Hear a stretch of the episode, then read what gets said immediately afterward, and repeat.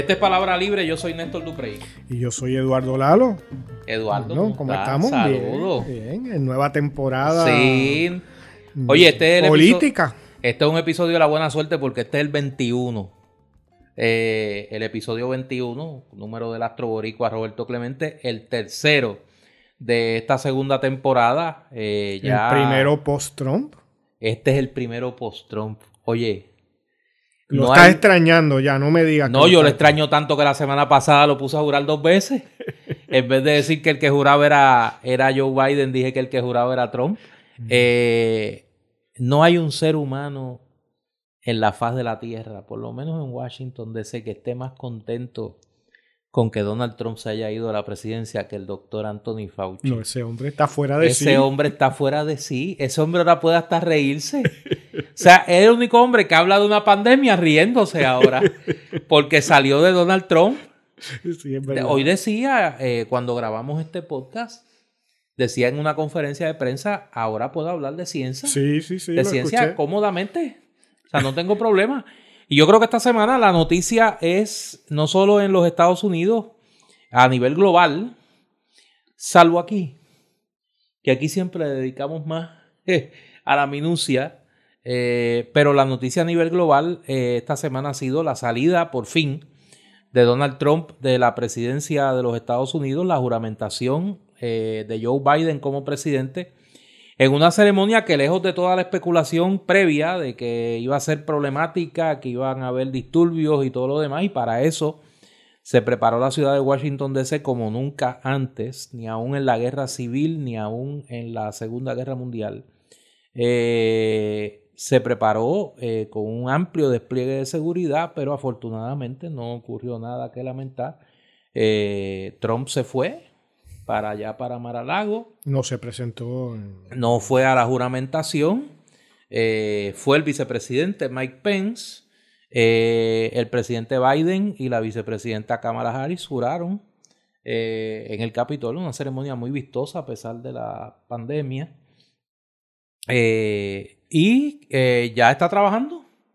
Presidente Biden eh, fi- ha firmado una serie de órdenes ejecutivas. 10. 10 firmó el primer día. 17 llevaba, llevaba hace, un- ha- hace unos minutos o eh, el primer día eh, anunció una serie de medidas sobre el COVID-19, sobre la pandemia y eh, viernes anuncia una serie de medidas sobre eh, estímulos económicos y asistencia Inmigración también. a las personas, eh, inmigración, reintegra a los Estados Unidos al acuerdo eh, de París. sobre el cambio climático, integra nuevamente a Estados Unidos a la Organización Mundial de Salud, que es importantísimo en este momento. Ya cuando grabamos este podcast, ha conversado tanto con el primer ministro de Canadá, Justin Trudeau, que sabemos que había terminado como el Rosario de la Aurora con Donald Trump, y eh, Andrés Manuel López Obrador, presidente de México, son los principales socios comerciales de Estados Unidos en cuanto al, al libre comercio. Y pues eh, en los próximos días pues veremos un poco esa vuelta a la normalidad política e institucional de los Estados Unidos con esa presidencia que ha sido bien recibida por lo menos en el resto del mundo. Eh, vamos a ver ahora cómo se van alineando, si es que se alinean las placas políticas, eh, más aún con la eventualidad del juicio político a la hora expresidente Donald Trump. Hoy se anuncia, cuando grabamos este podcast, por el nuevo líder de la mayoría en el Senado, eh, portavoz demócrata Chuck Schumer, que hay un acuerdo político para como posponer el inicio de la, del juicio político a Donald Trump en el Senado hasta el 9 de febrero, de forma tal que estas dos semanas, eh, tres semanas, eh, el Senado pueda actuar primero sobre los nombramientos. Ya eh, se aprobó el secretario de Defensa, estaba por aprobarse la secretaria del Tesoro y me imagino que en los próximos días se aprobará el resto del gabinete y aprobar, si es posible, un paquete de medidas económicas que piensa enviar el presidente Biden al Congreso que incluyen una nueva ronda, sería la tercera, de eh, estímulo económico para las familias eh, que han sufrido el embate de eh, la pérdida de empleos producto de la contracción económica acaecida por las medidas producto de la pandemia. Bueno, el contraste es marcado, pero es de esperarse, Néstor.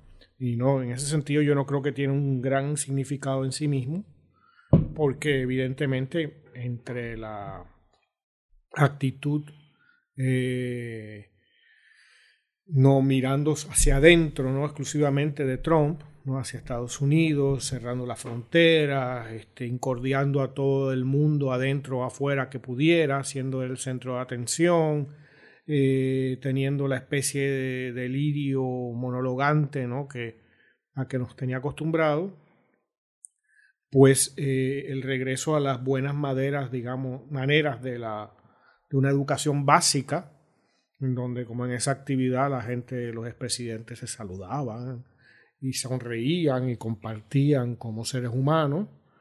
Eh, una vez leí, y con toda razón era el comentario, que Trump era el primer presidente que, que por ejemplo, no, no había tenido una mascota, ¿no? por lo menos en muchos años, que siempre lo hemos visto como una especie de uniforme, que era el traje con la corbata, o jugando golf, que nunca lo vimos en una situación casual, que nunca invitó a nadie a la fortaleza que no fuera alguien impresentable. A la Casa Blanca. Digo, a la Casa Blanca. Que no fuera alguien, eh, uno de sus secuaces, digamos, ¿no? Roger Stone. Sí, este, digamos que no invitó a, a, un artista, a un escritor, que no hizo un homenaje, digamos, a un cantante o a un compositor eh, la fortaleza estaba cerrada como... La Casa Blanca, tú tienes una fijación con la fortaleza. La Casa Blanca estaba... Me estás preocupando. No, eso demuestra cuán, en, en, la, en la situación puertorriqueña, cuán, cuán distante queda la Casa Blanca, que la vemos como un país extranjero, como es. Este, pues en la Casa Blanca no, no había ese tipo de actividades sociales. Entonces, el ver que incluso presidentes de partidos diferentes que, se ganaron unos a otros y unos perdieron y otros ganaron, se, saludan, conversan, platican con normalidad y con civilidad. Eh, es, tremendo el ver que aunque está la situación de la pandemia, ¿no? la separación entre personas ¿no? en el estrado, pero que hay algo que corre con cierta normalidad sin exabruptos. Eh, eso todo está muy bien, pero me parece a mí que quizás cuando comience el juicio a Trump las cosas comenzarán a cambiar. Este, va a haber una muy corta luna de miel. Eh, yo me reitero en lo que he dicho en otras ocasiones, me parece que Biden es un candidato inadecuado para presidente, este, presidente inadecuado para este momento histórico, ¿no? Pero como era candidato, ¿no? Eh, hasta hace poco, es alguien demasiado mayor para lo que va a confrontar. Es alguien que ha estado literalmente medio siglo en Washington, que ha vivido en una burbuja del privilegio político en Estados Unidos eh, como senador y luego como vicepresidente. Eh, tiene una humanidad eh, mucho, obviamente, mucho más con la que se puede simpatizar. Eh, no hay comparación, digamos, con prácticamente ningún ser humano con Donald Trump, ¿no? en ese sentido es un, soplo de aire fresco. Pero la realidad es que eh, sigue allá afuera el Estados Unidos que vimos el 6 de enero. El Estados Unidos en el que 74 millones de personas, de votantes, votaron por Donald Trump y, fue, y, ese candidato, Donald Trump, acumuló el segundo total de votos mayor en la historia, para la presidencia en la historia de los Estados Unidos. Solo lo ha derrotado Biden, ¿no? Este, o sea que fue una victoria eh, en la que hubo que sacar gente a votar, que amor nunca había votado. Eh, eh, y eso luego de los cuatro años terribles que hemos visto eh, y, aún así 14 millones de votantes más obtuvo Donald Trump. Las 200 y pico de milicias, ese Estados Unidos rojo que va de Canadá por la zona central, pero amplísima, eh, hasta el sur, hasta eh, Texas y otros estados del sur, y con salida al mar en el este. Eh, todo eso permanece ahí. Y, y tenemos a este hombre que difícilmente puede aguantar el ritmo a largo plazo. Es fácil relativamente ahora, pero de aquí a seis meses, de aquí a ocho meses, de aquí a 18 meses, con las cosas que pueden pasar en ese periodo. La vicepresidenta, alguien muy atractivo, con una sonrisa que, ¿no? Un don de gente Dinámica. Sí, pero es la peor persona para ese trompismo que queda en potencia. Mujer, negra, caribeña, descendiente de asiáticos, liberal. Eh, no, o sea, ese mundo del 6 de, enero no la va a respetar, no la va a reconocer. Eh, o sea que ojalá todo vaya de la mejor forma posible, pero yo creo que Estados Unidos sigue sentado en un montón de barriles de pólvora, con dos Estados Unidos, sino más, que no se hablan, que ni siquiera se reconocen como interlocutores. Y eh, un pasado histórico que le está pasando cuenta a Estados Unidos, ¿no? De cómo ese país se creó, cómo se crearon los estados de Estados Unidos, ¿no? Que con qué violencia se crearon y, con qué eh, violencia se construyó la expansión de Estados Unidos eh, desde las 13 colonias originales hacia el oeste y posteriormente más allá de sus fronteras, ¿no? A, territorios insulares, incluyéndonos a nosotros. Fíjate, yo, yo tengo una mirada un poco distinta a lo que tú, a lo que tú señalas. Digo un poco porque coincido, coincido en algo, pero yo creo que un factor que se ha señalado recurrentemente como una debilidad de Joe Biden en este momento, que es el tema de la edad y el tema de la experiencia que tiene, buena o mala, en ese mundo político norteamericano, yo creo que le brinda una ventaja, que es una ventaja de corta duración.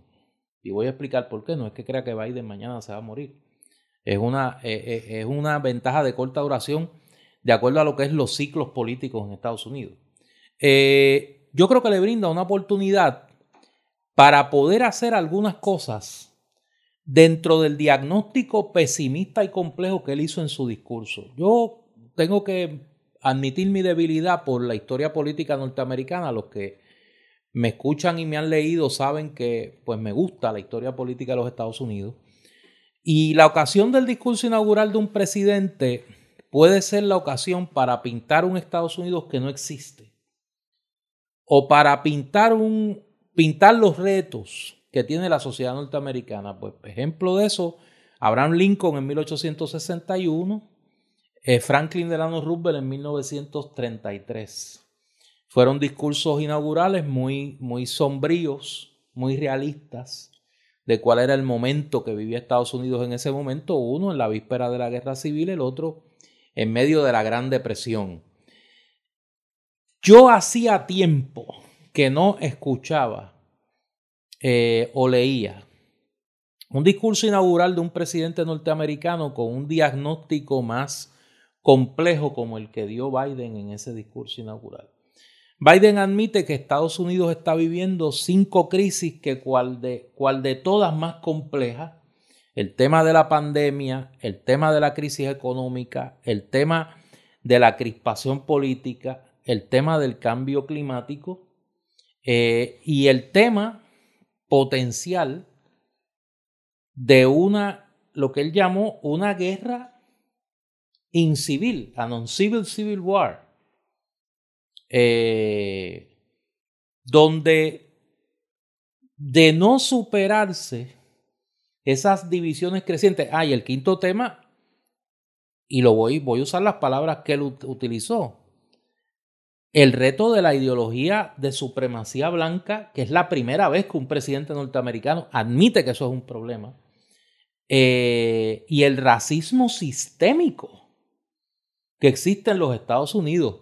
Y yo creo que nosotros, acostumbrados a la mediocridad de Donald Trump, no hemos calibrado la importancia histórica que tiene la admisión por un presidente de los Estados Unidos de que Estados Unidos es una sociedad que tiene un problema sistémico de racismo. Sí, no, eso es indudable. Y que tiene una, una columna al interno de su sociedad de una minoría eh, supremacista blanca que representa una amenaza para su estabilidad política.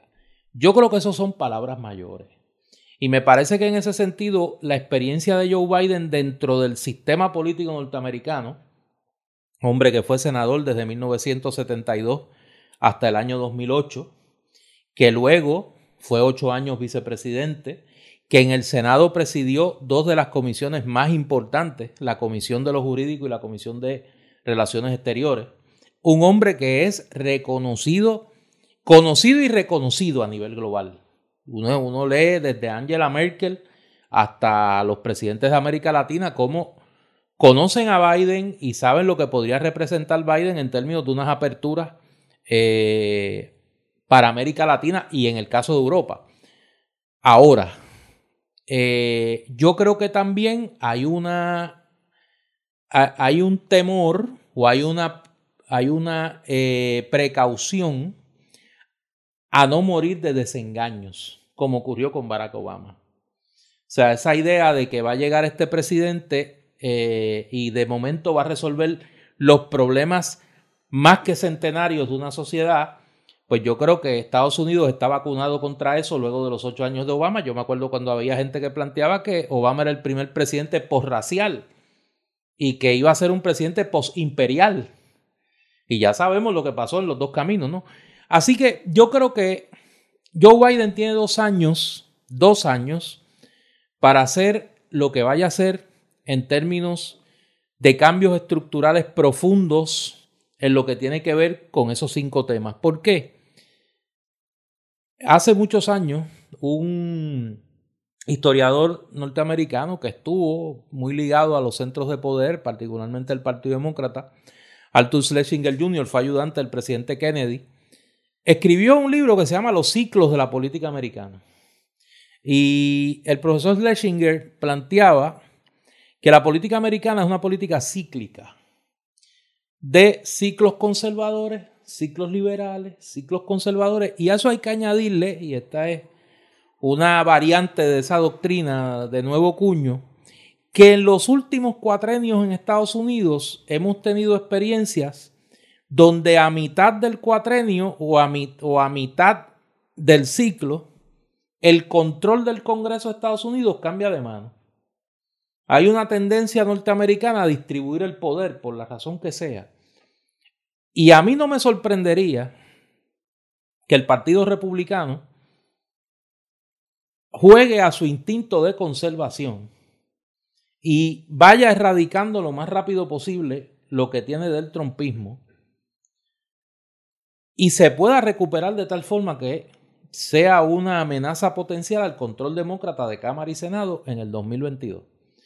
Eh, si eso es así, Biden tiene una ventana muy estrecha de dos años para aprobar la legislación fundamental que él entienda hay que aprobar para hacer los cambios que él quiera hacer. Tiene un reto. Los demócratas no han sido muy disciplinados a través de la historia con sus presidentes, salvo eh, el maestro Franklin Delano Roosevelt y Lyndon B. Johnson, que era, nadie ha conocido el Senado de los Estados Unidos y el manejo del Congreso como Lyndon B. Johnson. Y por eso logró los grandes triunfos que logró en términos de aprobación de legislación en dos años también. Luego de la muerte del presidente Kennedy y que cayera en el pantano de la guerra de Vietnam, literalmente. Eh, así que yo creo que Biden tiene dos años para eso, va a ser un reto. Además que el tiempo juega a su contra. Este hombre tiene 78 años. Y va a estar ahora enfrentado a un tren de trabajo como no ha tenido en mucho tiempo. Como ha tenido mejor en su vida. Por eso, por eso, salvo su experiencia de vicepresidente que jamás compara. Que jamás compara. Así que habrá que ver, pero no hay duda que Estados Unidos entra en un ciclo político interesantísimo, sin hablar de, como dicen ellos, la frase está en inglés, el elefante en la cristalería, que es Donald Trump. Que la última amenaza que se escuchó fue que iba a ser su propio partido. Yo pienso que eh, tú presentas el mejor de las posibilidades, la mejor de las posibilidades.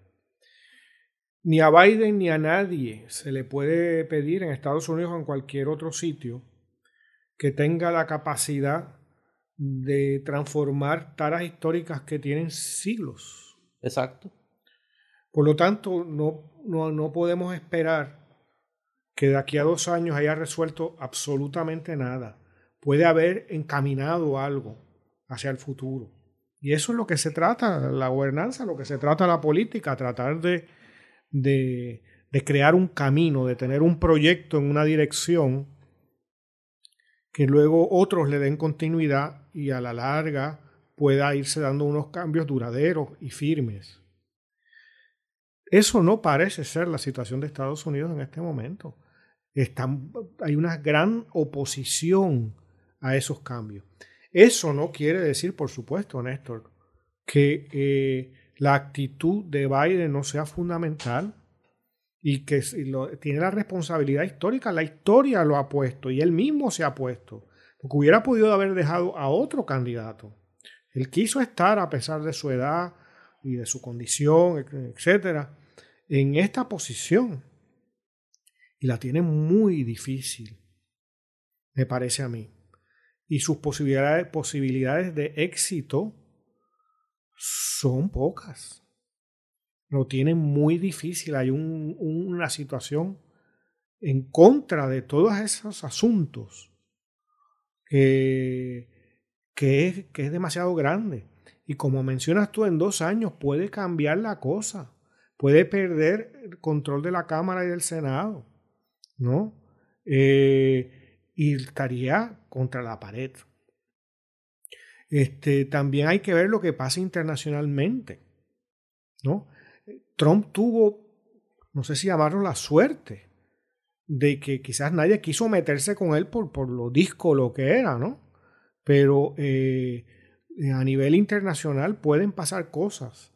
Y el que eh, Biden está, todo el edificio de Biden se construye sobre una sociedad en paz con, otros países. No hay paz interior en Estados Unidos. Pero hay una relativa paz, digamos, siempre tienen intervenciones aquí y allá, ¿no? Pero no con, decir, con, con, un contrincante de importancia o una guerra abierta. Todo eso puede estar ahí también envuelto. Que Trump lo, lo, reclamaba como un triunfo. Sí, como un triunfo. Que había sido el único presidente en mucho tiempo que, había que no había tenido una, guerra. una guerra. Se le olvidó acotar una guerra exterior. Porque interiormente tenía el país al borde de una guerra civil. Y exteriormente también bombardeó un montón de lugares. Claro. ¿Sabes? que hay, hay una situación ahí muy difícil. Eh, yo creo que hay un, digo, una luna de miel que viene ahora. Hay que ver cuando empiece la cosa de verdad, digamos, para marzo, abril, mayo, el verano, ver también cómo va lo del COVID porque eso estamos este, extremebundo en Estados Unidos. Ese es su gran reto. ¿no? Y no está habiendo las vacunas necesarias, no se están produciendo. Eh, o sea, hay una situación que yo creo que no estamos enterados de, del todo ni de la seriedad, del extremo de la seriedad que, que, tiene esta situación. Y que en Puerto Rico será mucho peor, porque como ya se ha visto, nosotros recibimos lo que sobre, ¿no? como colonia de Estados Unidos. Y al gobierno colonial puertorriqueño ni se le ocurre sacar unos chavitos y no meterlos en un cabildero y comprar vacunas por su cuenta, ¿no? Este, y administrarlas. Eh, o sea, es la total dependencia y si se muere la gente en el interín, pues se mueren, ¿no? Aquí no hay ninguna decisión de gobierno proactiva. Bueno, yo por lo menos espero, ahora que tú hablas de ese tema de los cabilderos, yo espero que el presidente de la Cámara nos anuncie en los próximos días que están llegando. ¿Tú te acuerdas aquel personaje de, de José Miguel Agreló? Este, don Pulula, el profesor Pulula. Sí, sí, sí. ¿cómo que no? decía millones y millones y millones. Yo espero que Tatito Hernández nos anuncie este, en los próximos, las próximas horas, cuando regrese de allá de, de Washington, de la esquina de, de Walk y Don't Walk, allí en, allí en Washington. Pero lo, lo- lo pusieron central, ¿verdad? Él estaba. no, no por eso. Pues me imagino que dirá lo Y que Luis igual estaba en un sitio bien visible. vendrán contentos porque estuvieron allí en la esquina de Walk y Don't Walk. Este, yo espero que él nos anuncie que aquí van a venir muchos millones de dólares en ayuda para Puerto Rico y que van a venir vacunas.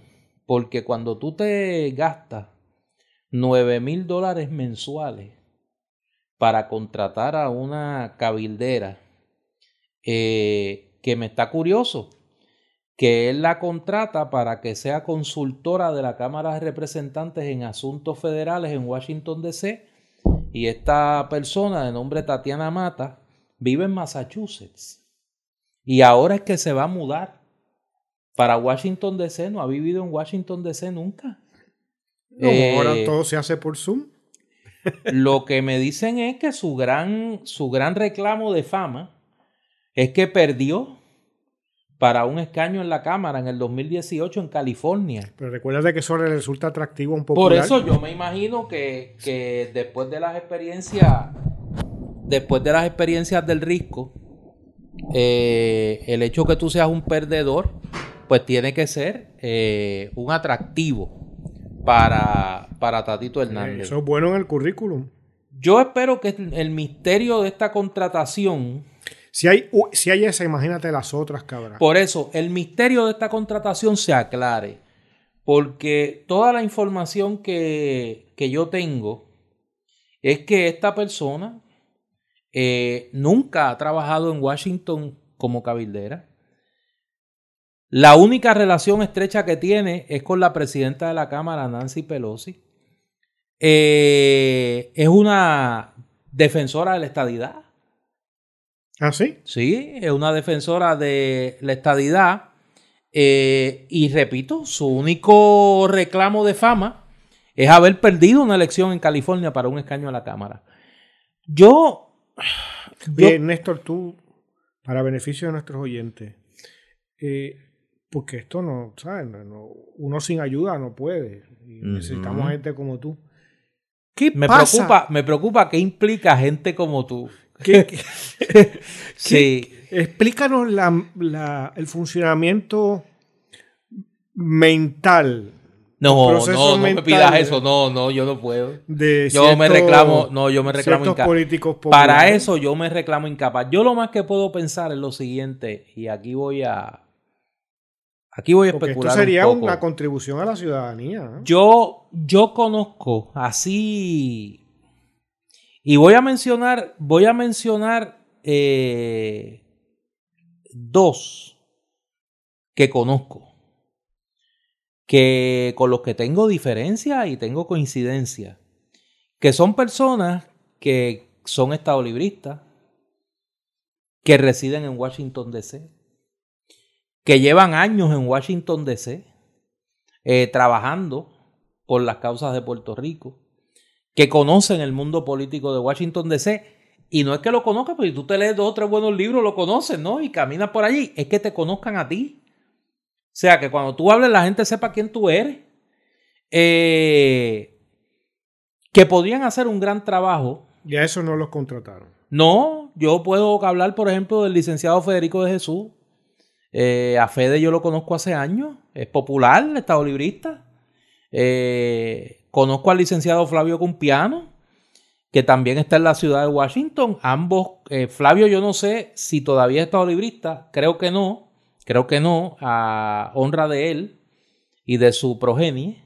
Eh, y pero son gente que yo sé que estarían en la mejor disposición de ayudar al país. ¿Y por qué no los contratan? Esa es la gran pregunta. ¿Por qué esta contratación al son de 9 mil dólares mensuales de una persona que obviamente no tiene la experiencia para ayudar a Puerto Rico en un momento complicado eh, como este? Yo creo que aquí, y lamentablemente esto es algo, digo lamentablemente para los populares, yo afortunadamente me mudé de ese, de ese vecindario a tiempo. Eh, aquí se confirma el fortalecimiento de esa ala estadista del Partido Popular.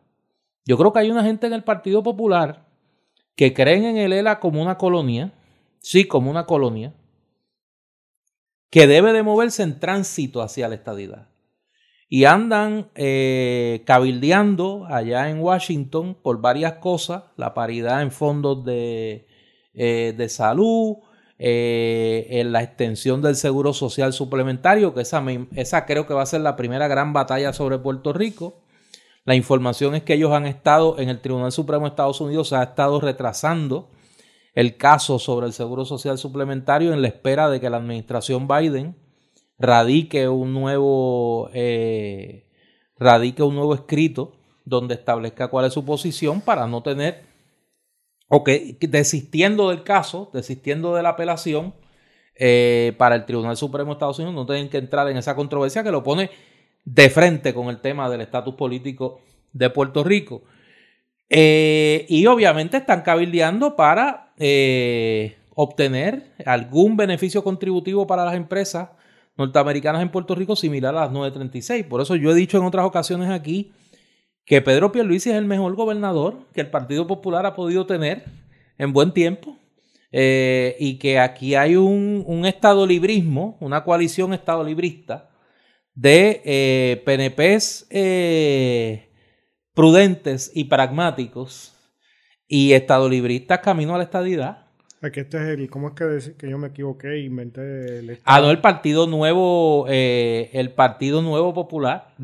Es la coalición, la coalición púrpura, eh, que constituye mayoría en la Cámara de Representantes, las derechas, como dirían allá en Madrid, que gobiernan en la Cámara, eh, y la mayoría en el Senado. Pero piensa tú, Néstor, lo del, esto de la paridad en el seguro no de salud, eso tardará en decidirse.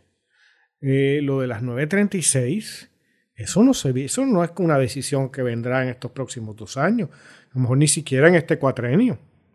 Eh, ¿Sabes? ¿Qué tienen los, los gobiernos por delante? O sea, ¿qué posibilidades de acción, de cambio, de proyecto? Porque proponen unas cosas en las que siempre la decisión es de Estados Unidos no hay ninguna acción manejable eh, de un tamaño eh, no que pueda ser eh, no que no sea no la haga imposible que, que la haga concreta no no hay un proyecto no, yo creo que esta gente tiene un proyecto, yo discrepo de ti. Yo lo que pasa es que el proyecto de ellos no, no es el proyecto de un Puerto Rico soberano, no es el proyecto de un Puerto Rico autosuficiente, no es el proyecto de un Puerto Rico eh, con su modelo de desarrollo económico anclado en una base jurídica sólida eh, y una industria nacional que se desarrolle. Es un modelo dependiente. Es un mantengo. Es un mantengo, es un mantengo. A todos los niveles. Y es, y es un diseño político que les permite seguir teniendo acceso a una gran cantidad de dinero, eh, preferiblemente en fondos federales, que se, que se traduce en, más, en más contratos.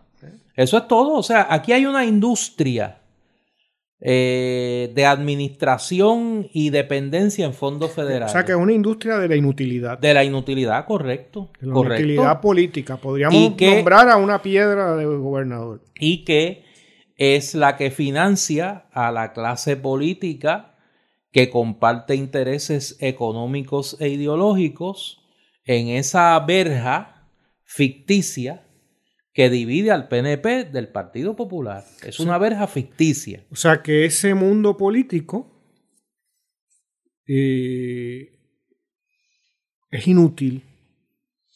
Bueno, es inútil para los que... Para el pueblo puertorriqueño. Para el pueblo de Puerto Rico en general es, muy útil para ellos y para los que viven de ese Para los que viven de ellos. Pero vamos, a hay una clase o una casta política que hace mucho tiempo, ha construido esas condiciones Sí. ¿Sabes que tú me hiciste un regalito esta semana? Sí, cuéntale a, a nuestro eh, Yo estaba pidiéndole ayuda con unas citas, ¿no?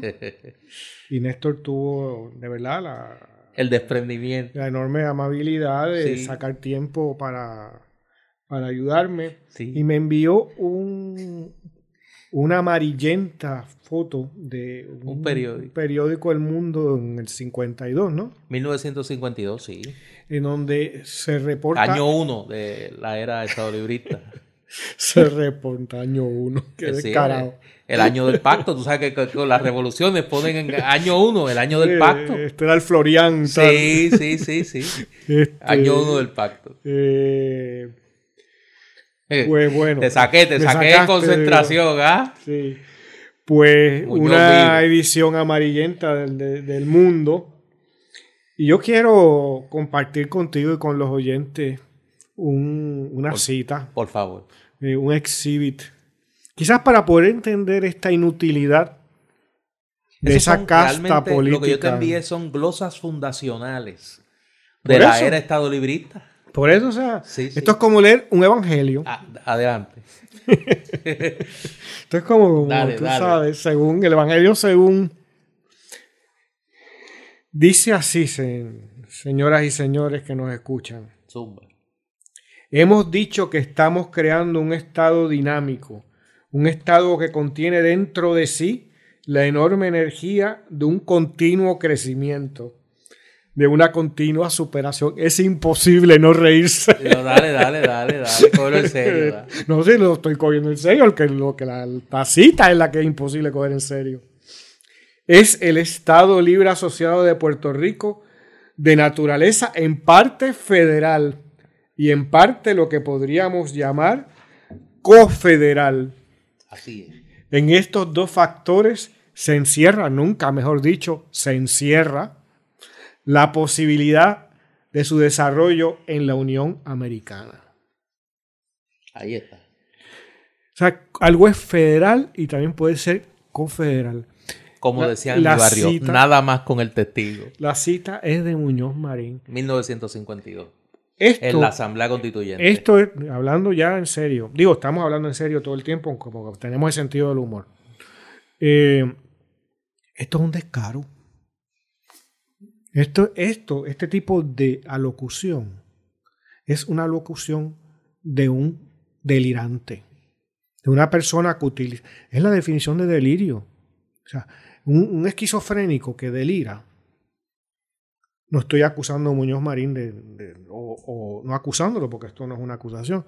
Eh, este, no estás insinuando que, que, que, pero un esquizofrénico cuando delira, no es que está diciendo cualquier cosa, es sumamente estructurado. Lo que pasa que por unos problemas muy tempranos en su desarrollo psíquico, no logra establecer una ley fundamental que es la ley de la lengua. Todos somos socializados primero en términos eh, de género, pero también la ley de la lengua, el idioma, ¿no? Es algo que nos hace hablar de cierta forma, seguir una regla. La regla de la gramática no es meramente hablar bien, es una regla social. entonces por eso usamos las palabras y las conjugamos los verbos más o menos bien, eh, concordamos los géneros y eso en el caso de la lengua española. Pero un delirante utiliza las palabras según otra lógica. ¿Qué es esto de federal y cofederal? ¿Qué es esto del crecimiento? ¿Qué es esta energía interna de algo que no tiene energía? Porque no es nada. son tres palabras contradictorias. Entonces, es, no es que Muñoz Marín es el primero en hacer esto, lo han hecho muchísimos líderes políticos a lo largo de la historia. Lo hizo, qué sé yo, Stalin hablaba de cosas que no existían. Lo, lo hizo Nixon, hablaba de cosas que no eran como él decía lo hizo Pinochet o lo hizo Fidel o lo hizo el que sea. ¿No? Este, pero aquí estamos hablando de que, de que este es el que lo hizo en nuestra en nuestro país. Comenzó a hacer, otros lo habrán hecho, pero en el Puerto Rico moderno sale de esto. Y esto es de una irresponsabilidad ciudadana, y no digo intelectual, mayúscula. ¿No? Y el patriarca es el violador de todas las reglas de la cordura. Muñoz Marín es el violador de todas las reglas del sentido y de la responsabilidad intelectual. Es decir, que uno no está diciendo algo incoherente. Entonces, es como si desde el 1952 en adelante se haya condenado a Puerto Rico y a las generaciones que hemos vivido en ese periodo a que los que detentan son electos y llegan al poder pueden decir, se sienten capacitados y, eh, liberados por el patriarca mayor a decir cualquier cosa. Y de esa manera a lo largo de las décadas hemos tenido la estadidad para los pobres, ¿no? Y el él ha consumado y este eh, no me deje no me dejes aferré con los humildes serán primero. Los humildes serán primero. Cualquier cosa. ¿No? Este, el plan Tennessee, eh, cual, mira, cualquier basura se puede decir. Y eh, ya hablaremos, yo sé que por ahí tú quieres llevarme, ¿no? La es que tú estás yendo solito. La reciente de, ¿Tú vas a llegar ahí? De la gobernadora Calderón, de que esto no es una colonia. Puerto, nosotros no somos una colonia. Insto a los eh, oyentes que busquen el Claridad, que creo que va a salir una edición especial en papel y, en, y también en línea la próxima semana, donde escribo una columna al respecto este, y en la que Néstor contribuyó con, estos eh, documentos. Pero hay algo muy serio. O sea, es partimos de un comienzo político que todos aquí pensamos en el ELA, tal, como el pero el comienzo político del ELA es el delirio. No es un proyecto. Eso también puede haber estado y tal, pero es un delirio. Este señor, y más cuando uno lo ve desde la perspectiva de hoy, me refiero a Muñoz, ese tipo de lenguaje que está en ese periódico es de un loco. Es de un loco. Es de una persona que está delirando y que creó las circunstancias por amedrentaciones políticas y por doblar brazos y ganar elecciones con grandes mayorías a que esto era permitido. Y que estuvo por dos de 24 años, ¿verdad? Gobernando, permitiéndose decir cualquier cosa. 28. 24, 24. 24. Decir cualquier. 28 el Partido Popular. Sí, pero de 24 él en la gobernación. Y luego cuando estuvo fuera, igual. Cualquier cosa. Y está en un mundo que nunca ha existido. O sea, la, yo, en mi visión, Néstor, esto es el origen del mal, no del Puerto Rico moderno.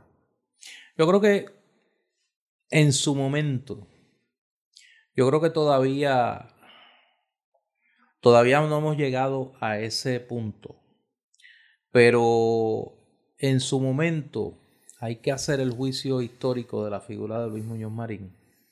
Eh, yo creo que estamos ante una figura trágica.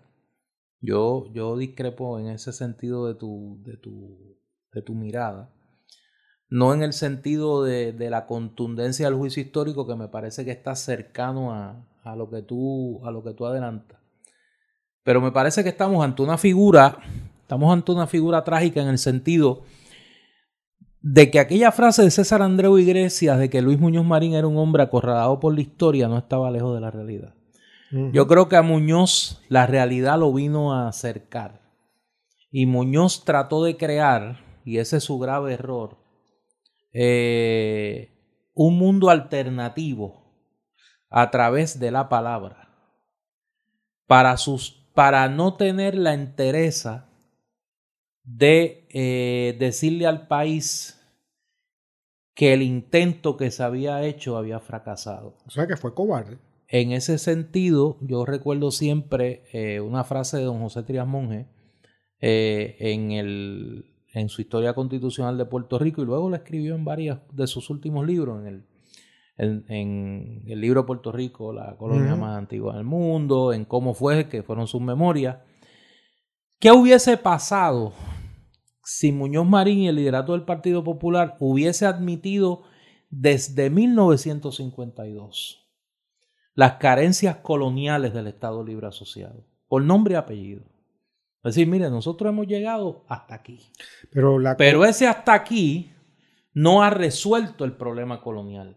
¿Eh? Toda aquella retórica de la que eso que tú lees es parte, de que hemos creado un nuevo Estado político, de que hemos superado el colonialismo, de que como dijo Muñoz, y es una frase que yo te he dicho en, en algunas conversaciones, el 25 de julio de 1967, varios días después del plebiscito, que dijo desde el templete de los actos del aniversario del Estado Libre Asociado, el debate del siglo ha concluido. Y ahora podemos dedicarnos a los grandes problemas económicos y sociales del país, porque ya el problema del estatus está resuelto. Yo creo que ese fue un intento de crear un mundo alternativo en sustitución de la verdad del fracaso que no desmerecía, y yo creo que ahí fue el grave error, y no estoy adelantando un juicio histórico, eso no me toca a mí, yo no sé si me tocará o no me tocará como historiador, pero me parece que ese, esa admisión no hubiese desmerecido los grandes adelantos que esa generación logró en otros renglones de la vida puertorriqueña, que son innegables. Pero me parece que esa gran carencia de verdad de decirle al país en 1952, nosotros llegamos aquí, pero obviamente esto no ha resuelto el problema. Lo que pasa, Néstor, es que yo creo que hay que empezar a decir ya las cosas con el peso de la historia. Y es que esa carencia de verdad, como tú la llamas, es irresponsabilidad política y ciudadana. Es irresponsabilidad. Porque, es, de hecho, si ante la historia optó por la cobardía. Y eso, la cobardía es una forma de irresponsabilidad. Yo creo, yo, lo que pasa que yo, yo lo veo de otra manera. Yo, yo creo que hubo una decisión eh, que yo todavía entiendo que fue tomada por pensando que era lo mejor. Yo no, yo no estoy cuestionando la mala intención. Y yo puedo ver eso y yo creo que estamos más cerca de lo que tú piensas. Pero en el momento de verdad, momento que tienen los grandes líderes ah, en ciertos momentos en la historia de sus pueblos, el hombre falló. Claro, lo que, lo que estábamos hablando al inicio de este episodio, por la cobardía cuando tú tienes a un presidente de Estados Unidos que no le tiembla el pulso para decir, mire, nosotros tenemos un problema de racismo sistémico y nosotros tenemos un problema de una minoría blanca que ha adoptado una táctica política de producto de su ideología de supremacista blanca que nos ha creado un grave problema político. Eso es una admisión de un grave problema en una sociedad. Yo creo que el gran error de Muñoz en ese sentido fue en aras de no perder el poder político porque se entendía que a través de ese poder político se podía continuar mejorando las condiciones de vida de la gente. Y ahí es que yo planteo que quizá la razón fue una razón eh, correcta desde el punto de vista de lo que él entendía era la necesidad del momento. Yo creo que en aras de no perder ese poder político, para usarlo de instrumento para seguir mejorando las condiciones de vida de la gente, se cometió el grave error histórico y a la larga un error que giró contra ese proyecto de país de no decir, en este tema en particular, no hemos adelantado, no, hemos llegado a donde queríamos llegar y hemos fracasado en nuestro intento de liberar a Puerto Rico de su condición colonial. Cuando se quiso hacer por sus herederos, por alguno de sus herederos, ya era demasiado tarde. Néstor, lo que pasa es que esa misma ese mismo proceso histórico se puede ver también eh, como que aparte, yo no estoy diciendo que no tuviera esa intención en él, pero a la misma vez me parece que no se puede ignorar que hay muchas cosas en la historia del político Muñoz que lo, que lo atestiguarían algo como esto, que esa era la forma de él encumbrarse en el poder como se encumbró, Claro, claro. ¿no? Y que había una motivación en extremo egoísta, ¿no? Y personal Claro. para, para eso. Luego se puede racionalizar que como se ha hecho políticamente, que le dio zapatos a la gente No, y- y, y- que trajo la electricidad al barrio, no trajo nada. No, y es un juicio, Eh, y eso es un juicio desde el punto de vista historiográfico válido. Que se llegue a esa conclusión también. Sí, ese, sea, no, no fue él que lo trajo, lo trajo toda una situación política, económica, etcétera, este, que le, que, de la cual él se lucró, ¿no? No en términos quizás económicos, pero sí políticos.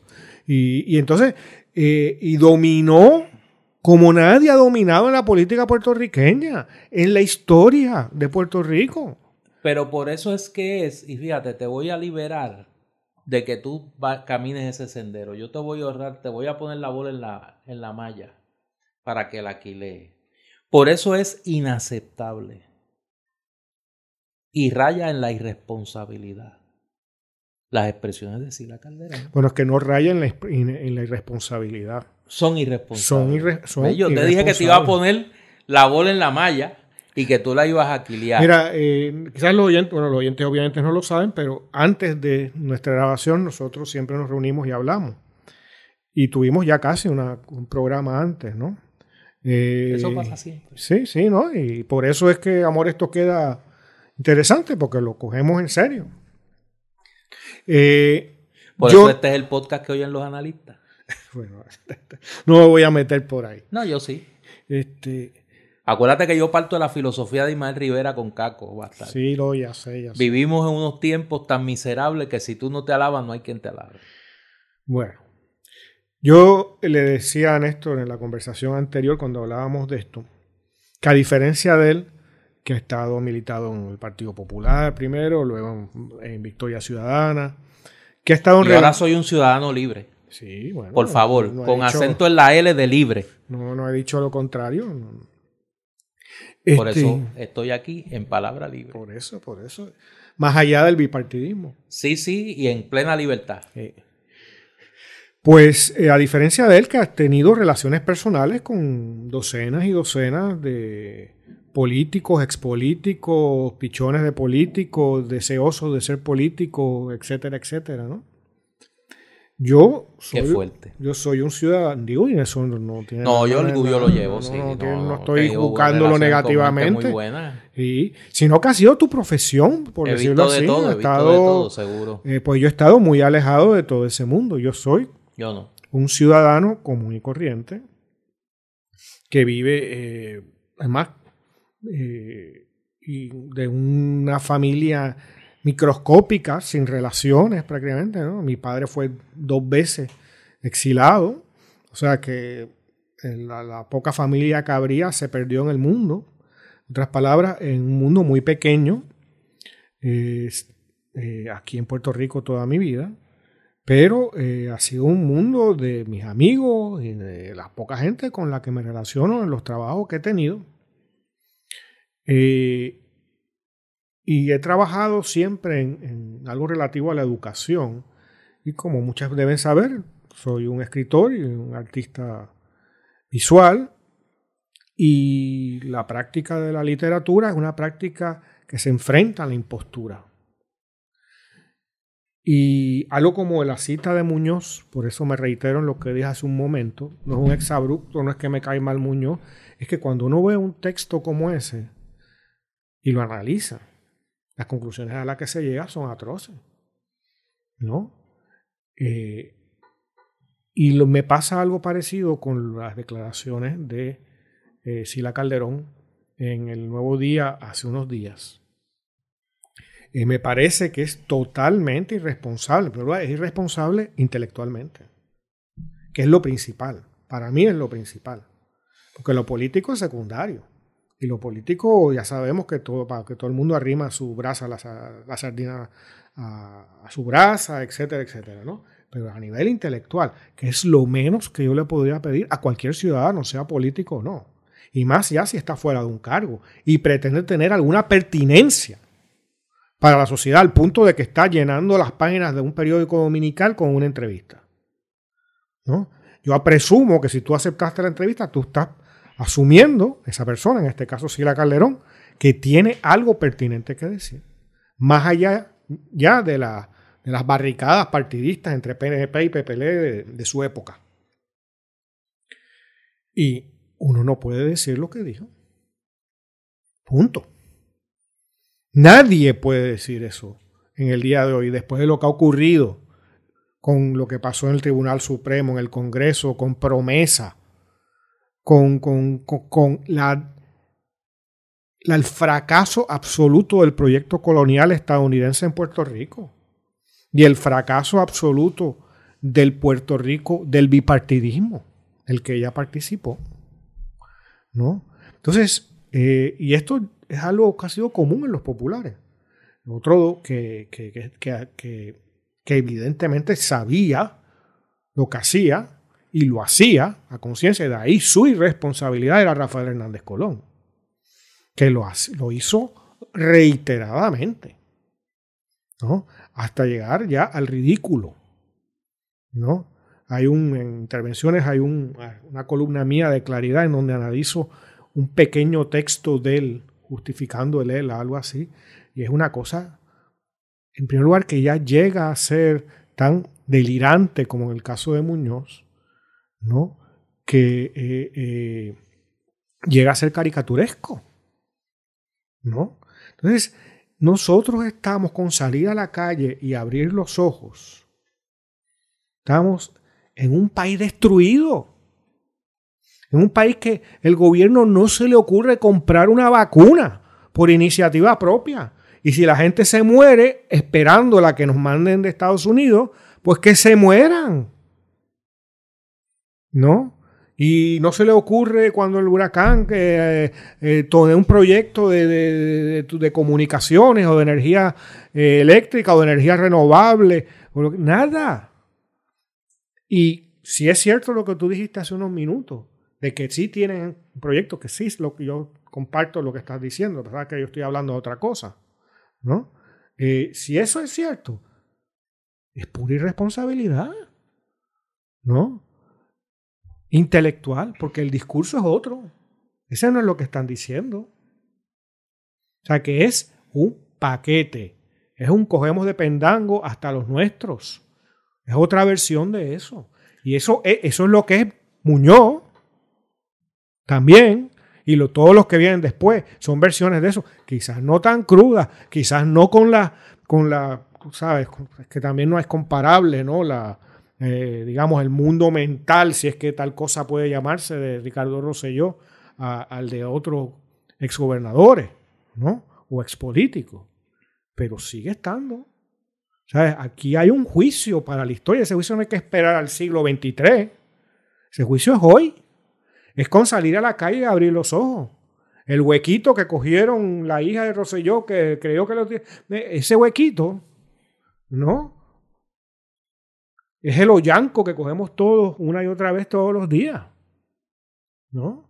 Y eso es lo de menos, es los muertos, eh, los tiroteos, es la gente que no va a la escuela, es los muchachos que estudian y no tienen trabajo, o el trabajo es una basura. Es una universidad que cada vez les ofrece menos. Es el engaño de las universidades a muchas instituciones superiores de enseñanza privadas que están ofreciendo títulos que no educan a nadie y que cobran a precio de oro. Con la complicidad de los políticos a los que ellos, con los que ellos hacen inversiones políticas. Y ahí están entonces las fundaciones de exgobernadores y toda la basofia, ¿no? Toda la grandeza esa chiquitita, ¿no? de la nomenclatura bipartita puertorriqueña. Pues ese es el delirio. ¿no? Esa palabra es una palabra viciada. O sea, no es una palabra libre. Una palabra viciada. Ahí está el mal. Si hay algo que es el mal, y no estoy hablando del mal en términos religiosos, eso es el mal. ¿No? Porque lo que produce es desastre. Y tenemos nosotros como pueblo quizás empezar a darnos cuenta de la profunda y extensísima magnitud de, la, de, de, ese mal y de sus responsables. Yo creo que Puerto Rico vive aún un gran sector de, del electorado del país prisionero de realidades alternativas. La idea de la estadidad para Puerto Rico y la, eh, la Arcadia estadolibrista eh, son eh, jaulas imaginarias donde todavía están prisioneros muchos de nuestros y muchas de nuestras compatriotas. pretender girar contra esa cuenta a estas alturas de la historia me parece que es irresponsable. Yo tengo que asumir que esta gente sabe lo que están diciendo. Lo que pasa que detrás de esa Arcadia estadolibrista y de esa utopía estadista se esconde toda una industria que es de la que se benefician los inversionistas políticos y la clase política en el país. Así es. Que vomita, expulsa de su cuerpo a todo aquel que pretenda tan siquiera atentar contra esa industria. Y por eso el odio rabioso que desde los medios de comunicación al servicio de esa industria Hemos visto en este país en los últimos años la máquina de mentiras y de odio contra todas las figuras que desde el bipartidismo o desde fuera del bipartidismo planteen la superación de ese mundo, de esa industria, la destrucción del cuarto de máquina de la industria de la corrupción en Puerto Rico. Y ahí está las campañas de mentira, de miedo, de medias verdades, de fake news, de unos medios corporativos en Puerto Rico, de unas agencias de publicidad en Puerto Rico, de unos proselitistas del odio pagos en Puerto Rico, que se dedican mañana, tarde y noche, mientras usted está trabajando, mientras usted está en la mesa de su casa pensando si paga la luz o compra las medicinas, esa gente están cobrando del gobierno de Puerto Rico, de los inversionistas políticos para destruir la posibilidad de que Puerto Rico pueda construir un mundo real, no un mundo alternativo, un mundo real, y se libere del mundo alternativo de la industria del bipartidismo en Puerto Rico. Por eso es que usted los ve, que comen en la misma mesa y se contratan unos a otros y se dan dispensas unos a otros. Y unos a otros destruyen, destruyen a los que pretenden ser alternativa. La bala en el corazón de la industria del bipartidismo. Pero poco a poco el país se va liberando y eso es lo que le tienen miedo. A eso es lo que le tienen miedo y esa es su labor. Mañana, tarde y noche. Por eso es que yo he dicho desde la distancia. El gran reto de las fuerzas alternativas en Puerto Rico es soportar lo que va a venir. Las tentaciones y el esfuerzo sistemático de destruirlos, porque atentan contra esa industria. No porque representen un proyecto político alternativo, porque atentan contra la industria de la corrupción en Puerto Rico. Yo creo que es importantísimo lo que dices, y es importantísimo empezar a utilizar otro lenguaje, como el que creo que hemos usado hoy en, este episodio 21, ¿verdad? Que quizás cuando más se ha merecido el, concepto de palabra libre, el título o el nombre de palabra libre ha sido en el día de hoy. Porque hay que llamar a las cosas, llamar a las cosas es darle realidad. Y yo creo que yo no me fui a un lenguaje teológico porque no es eso, es que es el mal, en el sentido más básico del término, ¿no? La alguien en un medio de comunicación para poner ese ejemplo, que es más anodino que el que va a, limpiarse varios millones que podrían usarse para otra cosa, que, en un medio de comunicación lo pone a disposición de esos intereses, de esa casta política, y va a hacerle el juego, los va a entrevistar, va a divertir la atención, le va a hacer el chistecito, va a, normalizar eh, las prácticas que se, que se tienen, eh, que se hacen, ¿no? Y que son nocivas.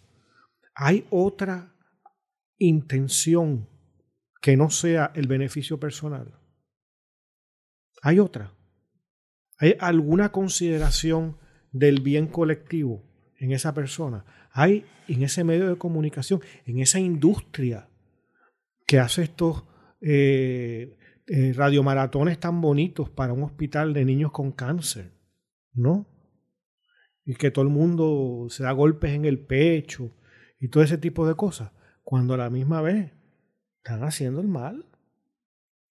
Y los que hablan, y los analistas, y los pseudo periodistas, ¿no?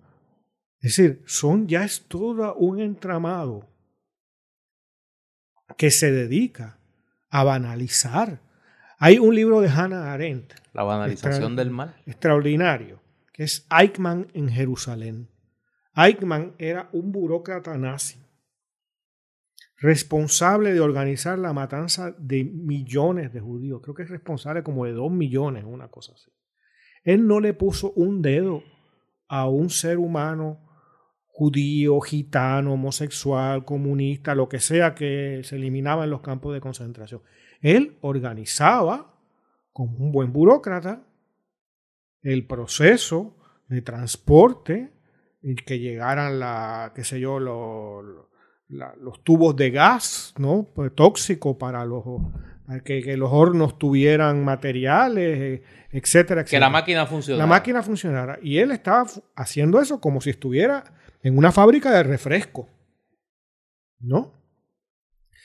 Y la cuestión es que eh, el servicio secreto israelí da con él, creo que era por Uruguay o algo así. Argentina. En, Argentina. Y lo, lo sacan eh, clandestinamente del país, lo meten como en una caja o una cosa así. La cuestión es que lo llevan a Jerusalén y lo, le hacen un juicio.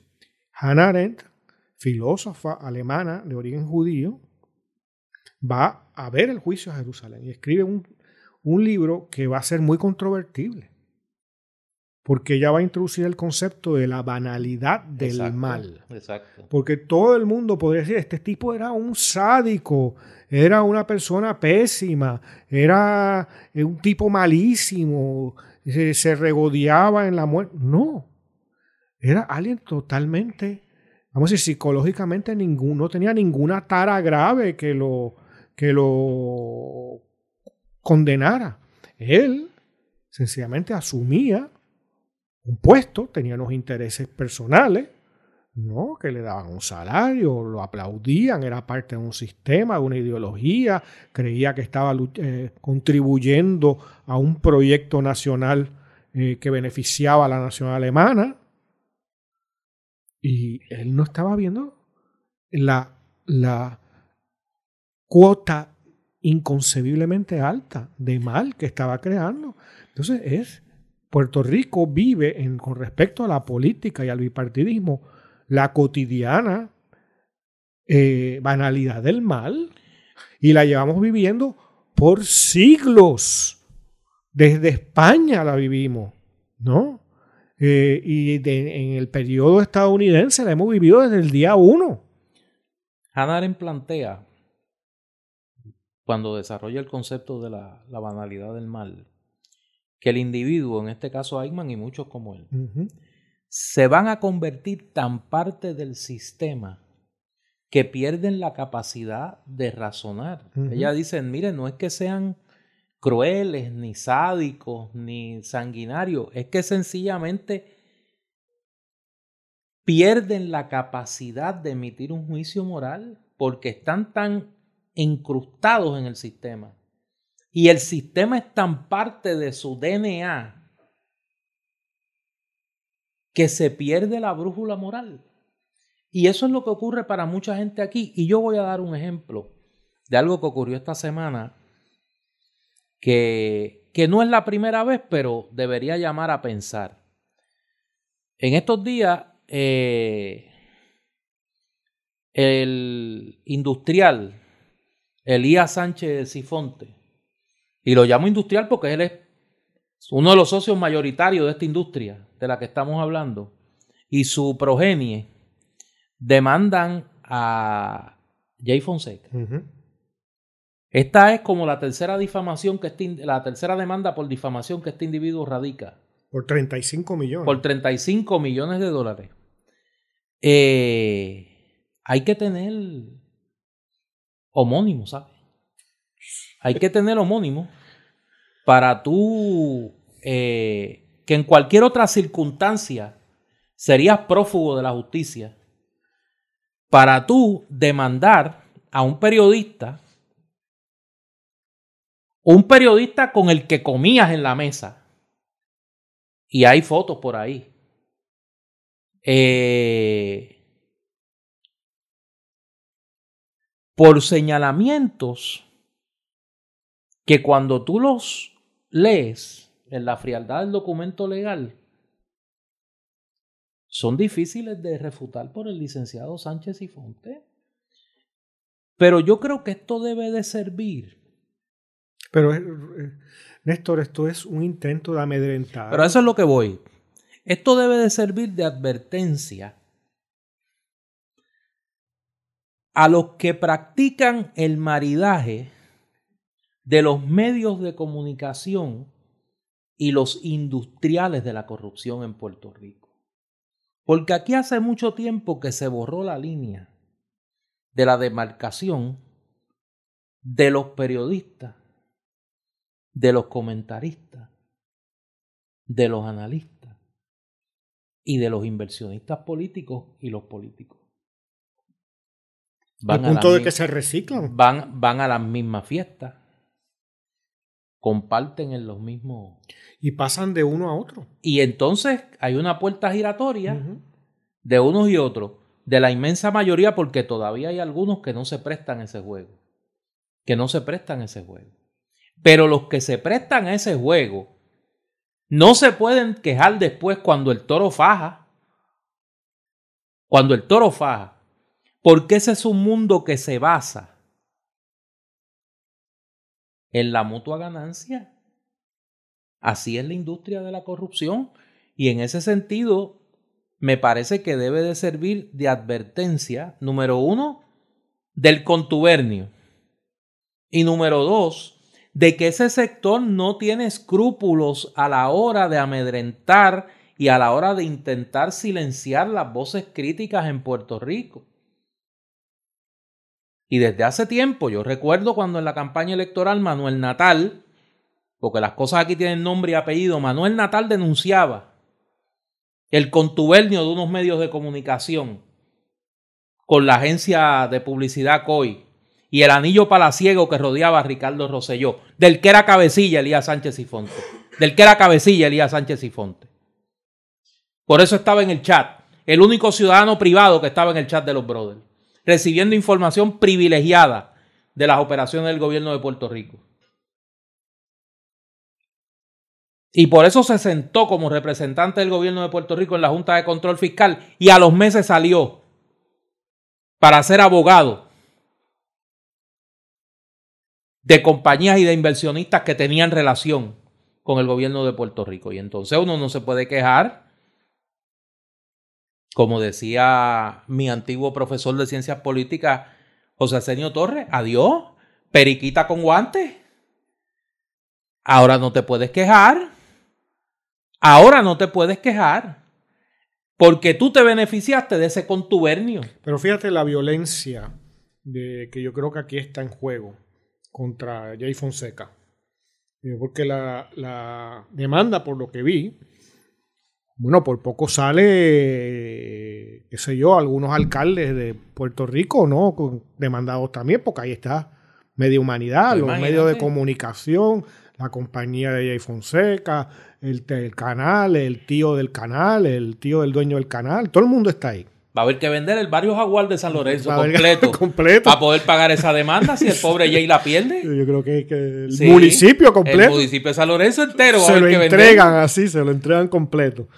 Eh, eh, entonces el lenguaje, eh, yo vi algo de ella, el lenguaje, el que sea en la Florida, eh, la demanda. Bueno, pues, tú sabes que él anda por allá. Sí, está bien, pero el- el- en otras palabras, obligará al, al demandado a tener que ir allá. O sea, es incordiar al máximo, aunque es se caiga. es un Por intento eso, de amedrentar. Eso es lo que digo. Y fíjate que ya sabemos nosotros algo al respecto. eh, y nuevamente, eso es lo que es represión también. Represión política no es solo salir la fuerza de choque a repartir palos una gente en la calle. Esto es represión. Pero aquí hace rato que se está practicando eso. Claro. Y aquí hace rato que se viene denunciando también. Lo que pasa es que cada vez es menor la posibilidad de, de denuncia en los espacios tradicionales. Por eso es que yo creo que nosotros dos y este podcast, como otros podcasts que se han ido desarrollando en el país, son un ejemplo de eso. Claro. Se han convertido en un medio de comunicación alternativo, democrático Y libre. y libre en contraposición al contubernio cada vez más evidente de los medios de comunicación tradicionales con la industria del bipartidismo que han llegado al punto de negarle la representación a las demás fuerzas políticas como si no existieran. En el mundo de la mayoría de las emisoras de Puerto Rico solo existe el Partido Popular y el PNP. Así el es. independentismo no está representado, ni hablar de los partidos eh, de recién creación en Puerto Rico, ni hablar de Victoria Ciudadana, ni hablar de Proyecto Dignidad, pero ni el PIB, que es un partido histórico, ni la independencia, que es una ideología histórica, de esta, una alternativa de estatus político. No, yo te decía cu- cuando hablábamos antes de comenzar que hoy, como hablaba en la mañana en PAB, puse la radio y literalmente no duré un minuto en WKQ Ah, no, pero. y no duré un minuto en Radio Isla. O sea, es que como no la he Mami te escuchado, diría que tú buscas fuerte para tu fondillo. bueno, pero es que uno es tonto, ¿no? Uno, uno No, tú tiene eres tú esperanza, eres idealista, sí, tú que, la- que algún día No, alguien diga algo no. con responsabilidad y, y- No. y- y- y habilidad. Es que eh, es la, bueno, es la banalidad de la estupidez, por no decir del mal, para no ser tan extremo con la referencia a Eichmann en Jerusalén. Es la banalización de la estupidez, ¿sabes? De la Yo ignorancia. Yo, yo creo que es el pretender, es el seguir alimentando ese mundo alternativo. Sí, bueno, pues es una forma de ignorancia. Sí. y, y de, y de convertirla, de institucionalizarla. Por eso igual las escuelas están cerradas, las universidades le quita, le quita posibilidades. Es construir una sociedad zombie, ¿no? Y, y es lo que estamos viendo. Bueno, si queremos ver el ejemplo, solo hay que mirar a nuestra metrópoli, ¿no? Que siendo la sociedad, quizás la sociedad más rica del mundo, es una de las sociedades más ignorantes del mundo. Sí. ¿eh? Y de Eh, la de ignorancia de la que ha dado muestra el- en los días recientes. ¿no? Sí. No, y a, y a lo largo de la historia, un mundo insular, un mundo en que el, el resto del mundo no existe. Yo siempre menciono que eh, George Bush, eh, hijo, que no, no vivió y nació en un gueto, sino hijo de millonarios, ¿no? de un padre que fue presi- vicepresidente y luego presidente de Estados Unidos. Salió por primera vez de Estados Unidos cuando ya estaba como candidato a la presidencia. No. O sea, el mundo no existía para él. Ese era otro de los que estaba contento el día de la juramentación de Sí, Biden. Estaba bien. sí, Siempre sí. anda contento, pero ese día andaba más contento Sí, todavía. bueno, imagínate. Sí, que sí, sí. eso. Salió de, salió de, de otro de sus archienemigos. Ujú. Oye, antes de irnos, quiero. Yo quisiera solo decir una cosa que si hay, lo reitero, para esto es este podcast, Claro. para este espacio de palabra libre. Por eso lo creamos y por eso estamos aquí. Y, y yo creo que si, eh, si hacía falta una muestra de la pertinencia de ese tipo de espacio, creo que un programa como el de hoy eh, debe demostrarlo. vamos a ver. Eh, por lo menos el respaldo que estamos recibiendo de nuestro escucha así lo demuestra y siempre lo, lo agradecemos. Quiero antes de irme hacer una nota deportiva, porque yo gran parte de mi salud mental la preservo gracias al deporte y fundamentalmente del béisbol. Y el día que grabamos este podcast para mí es un día muy especial porque me ha evocado un momento de mi niñez. Yo tenía eh, en el 1974 eh, eh, dos más. Tenía seis, seis años, seis, siete años. Eh, y recuerdo que mi abuelo me hizo ver un juego de los Bravos de Atlanta y los Dodgers de Los Ángeles. Eh, para que yo viera, abuelo era bastante reacio a que yo me quedara despierto por las noches viendo béisbol. Pero me daba permiso de saber que yo era medio, medio eh, fanático del béisbol eh, desde niño. Y me hizo ver ese juego y fue un favor que me hizo porque quería que yo viera el momento que Henry Aaron. Ah, yo lo vi. Hank Aaron. Sí. Eh, rompía, rompía el récord de béisbol. 715, ¿no? El 715 contra Al Downing. Me acuerdo como ahora. Eso yo no lo recuerdo. Sí, yo me acuerdo porque yo coleccionaba cartas de pelotero y tuve como cuatro cartas de Al Downing. Y yo, pues. Te salía repetida. No, me salía repetida y yo las cambiaba y le decía a, lo, a mis compañeritos que ese era el que Han Aaron le había dado el honrón para romperle el récord a, a Beirut, tú sabes, tenía que darle valor porque si no. Ya estabas, en, ya estabas en campaña política. Sí, no, no, y tratando de negociar su cosita, ¿no? Eh, y recuerdo que abuelo, eh, don Ricardo, me decía, y Henry Aaron jugó con Cagua. Esa era su obsesión de que yo viera el momento, porque Henry Aaron había jugado con Cagua. Eh, y esta, cuando grabamos este programa, eh, pasa a la otra orilla del misterio de Hank Aaron. Ah, sí, murió. Henry Aaron murió eh, la mañana de hoy. un pelotero singular.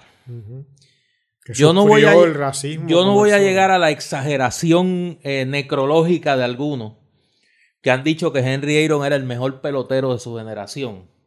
Hay que tener cuidado porque allá había un señor que se llamaba Willie May, que fue contemporáneo de Aaron. Eh, y ni hablar de la figura de Roberto Clemente, pero esa ya es, un, ya es el nacionalismo beisbolero nuestro, ¿no? Eh, pero no hay duda que Han Aaron es una de las figuras más importantes del béisbol, no solo porque rompió el récord de Babe Ruth de 714 honrones, él dio 755 en toda su carrera, sino que fue una figura que tuvo que luchar contra el racismo desde pequeño, nació en Alabama, eh, fue de los últimos peloteros de las ligas negras en ser firmados en las grandes ligas. En Puerto Rico jugó con Caguas, con los criollos de Caguas en la temporada 1953-1954. Su hija eh, nació aquí en Caguas. Tuvo una relación de amistad y familiaridad de muchos años con, con Félix Mantilla, el destacado eh, segunda base puertorriqueño, fue segunda base de los Bravos de Milwaukee. Eh, y Aaron se mantuvo ligado a Puerto Rico, venía periódicamente aquí, venía, iba a Caguas, eh, sin mucho alarde. Era un hombre relativamente sencillo. Yo guardo como uno de mis tesoros beisboleros una pelota autografiada por Henry Aaron. Eh, y fue una figura que tuvo que luchar contra el racismo en todo momento. De hecho, cuando se estaba acercando el momento de romper la marca de Babe Ruth, recibió amenazas de muerte. Yo recuerdo, te iba a mencionar, eh, una entrevista que vi hace muchos años con él, eh, donde él contaba justamente lo difícil que había sido todo lo contrario de lo que uno supondría desde afuera, que sería un camino a la gloria ¿no? y el entusiasmo, sino que al contrario, cada vez que iba al bate era un martirio porque le estaban gritando cosas. Él salía la guagua con el equipo igualmente, la gente le gritaba en los restaurantes. Ese Estados Unidos que estamos viendo, que comenzamos hablando hoy en, el programa de hoy.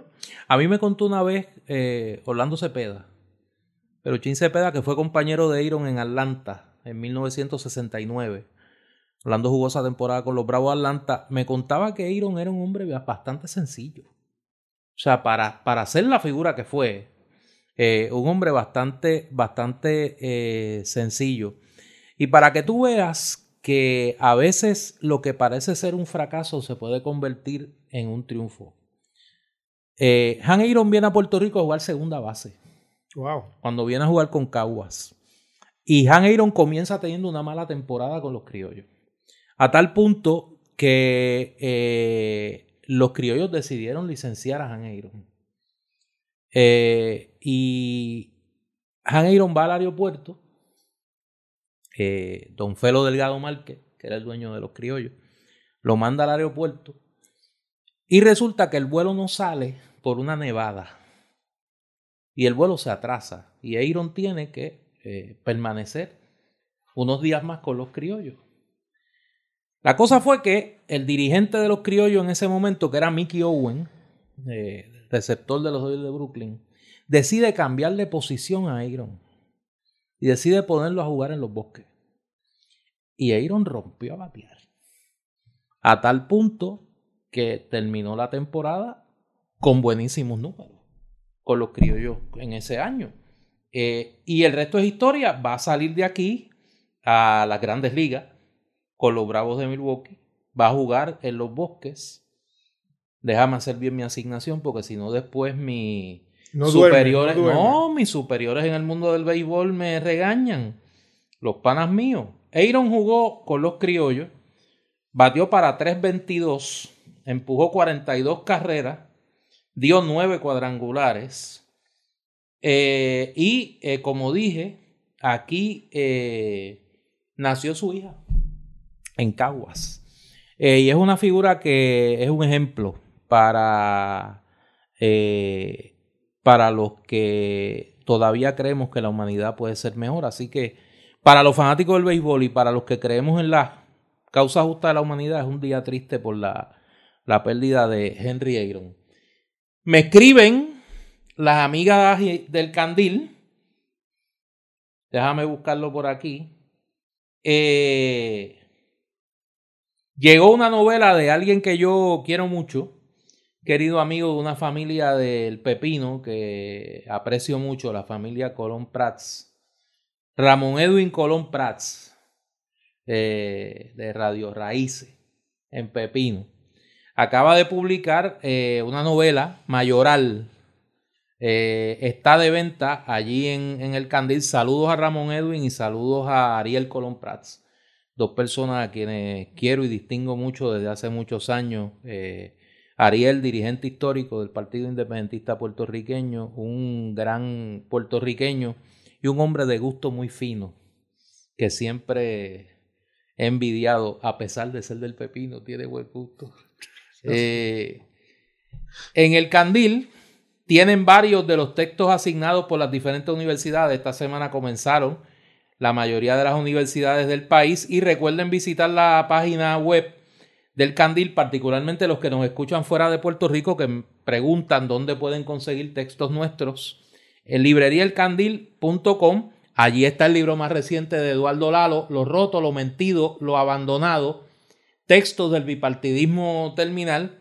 Eh, y ahí puede un poco alimentarse la ira de por qué nosotros hemos asumido esta postura crítica sin ambajes de lo que entendemos es un mundo que el país tiene que acabar de superar.